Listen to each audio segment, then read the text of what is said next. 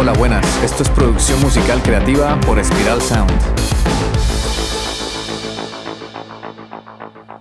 La música siempre ha creado una conexión muy poderosa en las personas con otras realidades, culturas y emociones. Con este podcast entenderás este arte a través de la producción musical, la ingeniería de sonido y la mezcla de audio. También te ayudaremos a desbloquear tu creatividad y a diseñar una estrategia para generar ingresos con la música y que puedas tomar decisiones más acertadas y profesionales durante la creación musical. Hoy vamos a estudiar las 7 etapas de la producción musical, los 7 pasos que deberías seguir en tus producciones musicales si quieres que el sonido final de tu canción acabe sonando como lo has planeado y que no quede en manos del azar. Durante cada etapa verás que necesitamos de personas como un productor musical, un ingeniero de grabación, un ingeniero de mezclas y otro de mastering. Pues bien, como muchas veces estamos trabajando solos o con nuestros compañeros del grupo, o bien podemos delegar estas tareas con nuestros compañeros, o bien nos encargamos nosotros de cumplir las funciones de productor, ingeniero, arreglista, etc. Mejor dicho, vamos a tener que ponernos el sombrero de productor durante un momento, luego quitarnos el sombrero de productor y ponernos el sombrero de ingeniero de grabación para luego ponernos el sombrero de ingeniero de mezclas. Luego tenemos que ponernos el sombrero del ingeniero de mastering y luego tenemos que ponernos el sombrero de director de marketing y ventas, incluso de abogado también, para finalmente promocionar nuestras canciones y monetizarlas.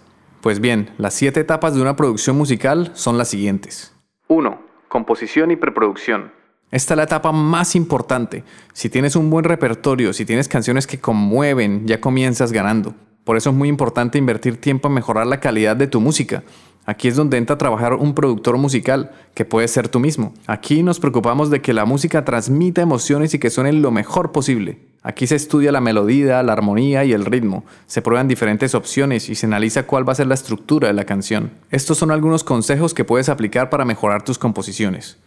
Encuentra inspiración. Busca inspiración en tu propia vida, en las historias que te cuentan tus amigos y familiares o en las historias que has escuchado. Puede ser que te inspires por algún evento histórico que te marque mucho. También puedes encontrar inspiración en la naturaleza, en la sociedad y en el mundo que te rodea. Establece un objetivo. Decide cuál es el objetivo principal de tu canción, ya sea contar una historia, transmitir un mensaje o expresar una emoción. Eso te ayudará a enfocar tus esfuerzos en la dirección correcta. Es mucho más fácil componer con un tema en mente. Desarrolla una estructura. Tras decidir el tema principal, ahora piensa en cómo quieres que la canción se desarrolle.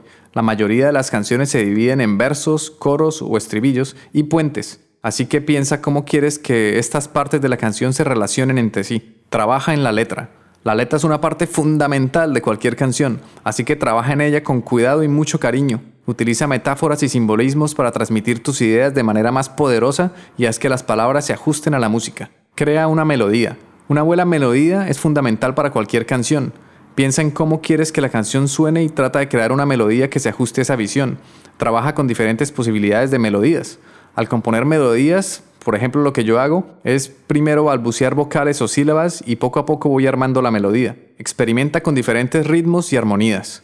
Prueba diferentes ritmos y armonías para encontrar el sonido que mejor se adapte a tu canción. Sé perseverante. Es posible que la primera versión de tu canción no sea perfecta, pero no te desanimes, sigue trabajando en ella hasta que estés satisfecho con el resultado final. Comparte tus ideas con los demás miembros de tu grupo y tu productor musical, que te van a ayudar a exprimir lo mejor de cada canción.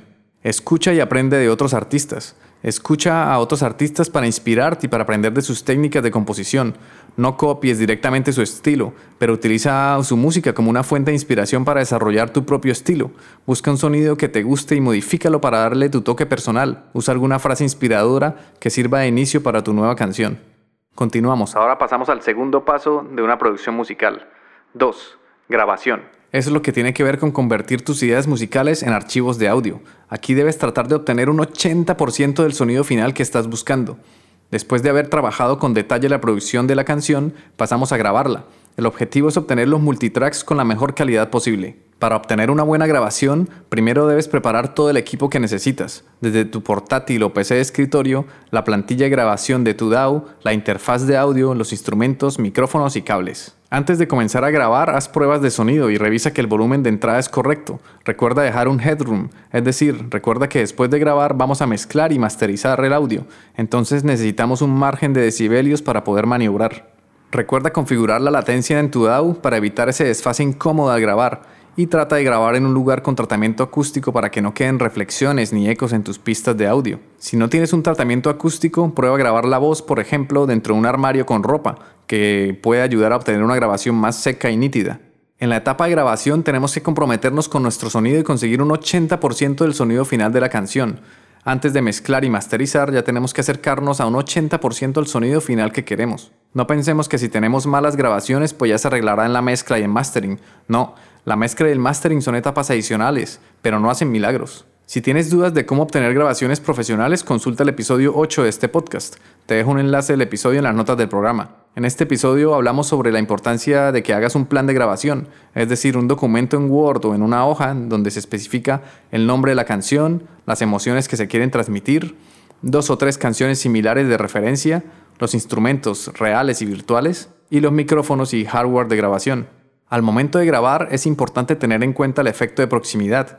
Por ejemplo, al grabar una voz, si el cantante se acerca unos 10 centímetros o menos del micrófono, se va a percibir un realce de las frecuencias graves.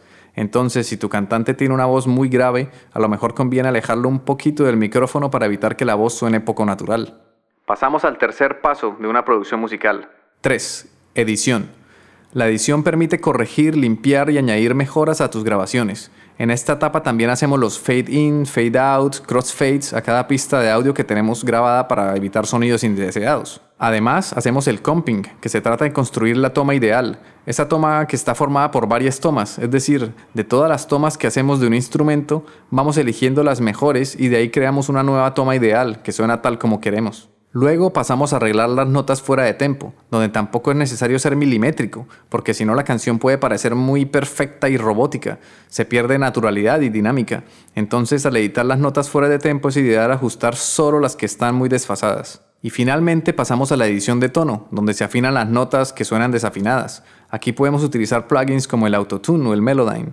De nuevo, por ejemplo, si vamos a afinar una voz, tenemos que afinar las notas con cabeza y escuchando atentamente, porque si no estamos atentos puede que nuestra voz quede sonando poco natural. Ahí es donde también entra nuestro criterio para saber qué queremos conseguir, porque si queremos utilizar el autotune con algún propósito artístico, pues es válido forzarlo y también que se note que se está aplicando esa corrección de tono. La etapa de edición es muy importante porque vamos a dejar todo preparado para que cuando comencemos a mezclar no nos distraigamos haciendo ajustes y cambios y que suene de repente ruidos indeseados como clics por no haber hecho el fade out en una pista de audio. Vamos a facilitarle el camino al ingeniero de mezclas para que se centre en su tarea cuando llegue el momento de mezclar. Y aquí es cuando pasamos al cuarto paso, mezcla. En esta etapa vamos a tomar los multitracks de la grabación y edición para convertirlos en un archivo estéreo. Se trabaja el balance de los instrumentos, se aplican correcciones para que cada instrumento tenga su espacio y suene con claridad. El objetivo es que tu mezcla conmueva y compita con las canciones que suenan en los medios masivos. Si llegan a tus manos unos buenos archivos brutos de la grabación, la mezcla se volverá una tarea sencilla de completar, mientras que si la grabación no funciona, mezclar esa canción se volverá una pesadilla. Por eso es muy importante tener referencia de dos o tres canciones comerciales, para que así tengamos un acercamiento al sonido que queremos conseguir. Luego vamos a analizar, detectar y corregir errores de nuestra mezcla con respecto a las referencias. Por ejemplo, detectamos que tenemos un problema de bola de graves, pues aplicamos para corregirlo una ecualización y un compresor. En el episodio 22 de este podcast vemos cómo mezclar una canción, te recomiendo que la escuches. En este episodio hablamos sobre la importancia de crear un plan maestro de mezcla, en este plan vamos a apuntar qué problemas tiene nuestro sonido con respecto a las referencias y también vamos a apuntar la solución que le vamos a aplicar a esos problemas. Esto nos será de gran ayuda, será una guía que nos indicará con precisión qué es lo que vamos a mover para conseguir que nuestra mezcla tenga un sonido profesional. Si te ha gustado este episodio y quieres conseguir un sonido profesional, ve a spiralsound.com. No olvides suscribirte a nuestra newsletter sobre producción musical, desbloqueo creativo y empresa musical, además de valorar con 5 estrellas este podcast. Volviendo a lo que estábamos hablando, llegamos al quinto paso, mastering.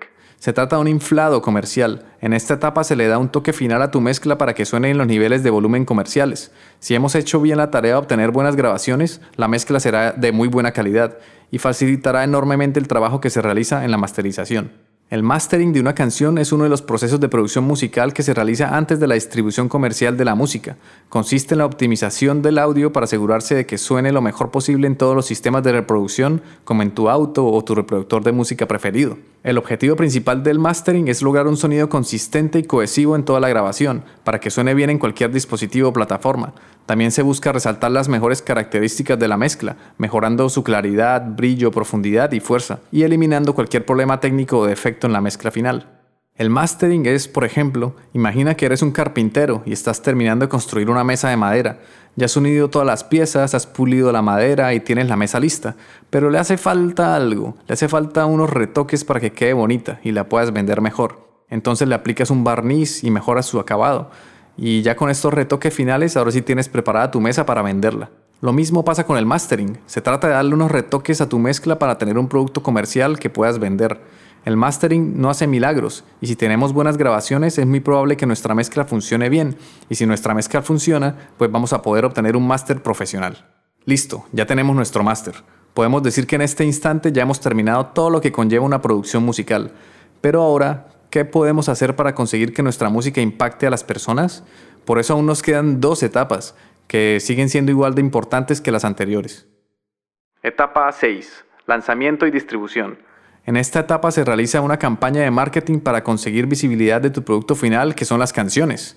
También elegimos en qué medios, por ejemplo Spotify, Apple Music, Amazon Music, vinilos, etc., se va a distribuir tu música. Para poder distribuir tu música en Internet hay que contratar el servicio de una distribuidora musical, que entre las más conocidas está TuneCore, CD Baby, DistroKid y Dito Music. Ten en cuenta que cada distribuidora es diferente y algunas cobran una tarifa mensual o anual y otras cobran una tarifa única por el lanzamiento de álbum o canción.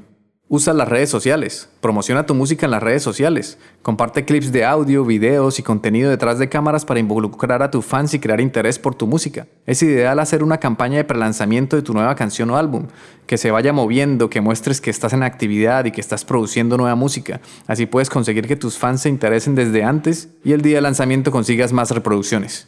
Crea una página web un sitio web profesional puede ayudarte a promocionar tu música, conectarte con fans y vender merchandising. Asegúrate de que tu sitio web sea fácil de navegar y actualiza tu contenido regularmente. Crea una estrategia de marketing. Crea una estrategia de marketing que te ayude a alcanzar a tu público objetivo. Considera el uso de anuncios pagados en línea, por ejemplo Google Ads o Facebook Ads. Además, intenta colaborar con otros artistas y busca blogs o revistas de música donde te puedan entrevistar para hacerle difusión y que haya ruido sobre tu nuevo lanzamiento. Si tienes música en formato físico, piénsalo bien antes de venderla, porque si apenas estás empezando es muy probable que te quedes con un montón de CDs o vinilos en stock y que no los vendas. Hoy en día la música se consume enormemente por streaming y a menos que ya seas un grupo reconocido, te será difícil vender tu música en formato físico. Si finalmente te has decidido a vender tu música en formato físico, colabora con tiendas de música locales para vender tus discos. Considera organizar eventos de lanzamiento de álbumes en estas tiendas para aumentar tu exposición. Participa en eventos en vivo. Esto es importante para promocionar tu música y conectarte con nuevos fans. Organiza tu propio concierto o actúa en festivales de música para llegar a un público más amplio. Si estás empezando, quizás es difícil organizar tu propio concierto, pero te puedes aliar con otros grupos o bien participar en festivales o en bares o locales que tengan sesiones de micro abierto o open mic, donde se presentan artistas que están iniciando.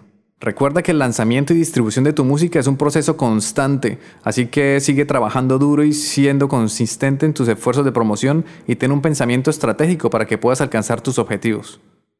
Ahora sí llegamos a la séptima y última etapa, monetización.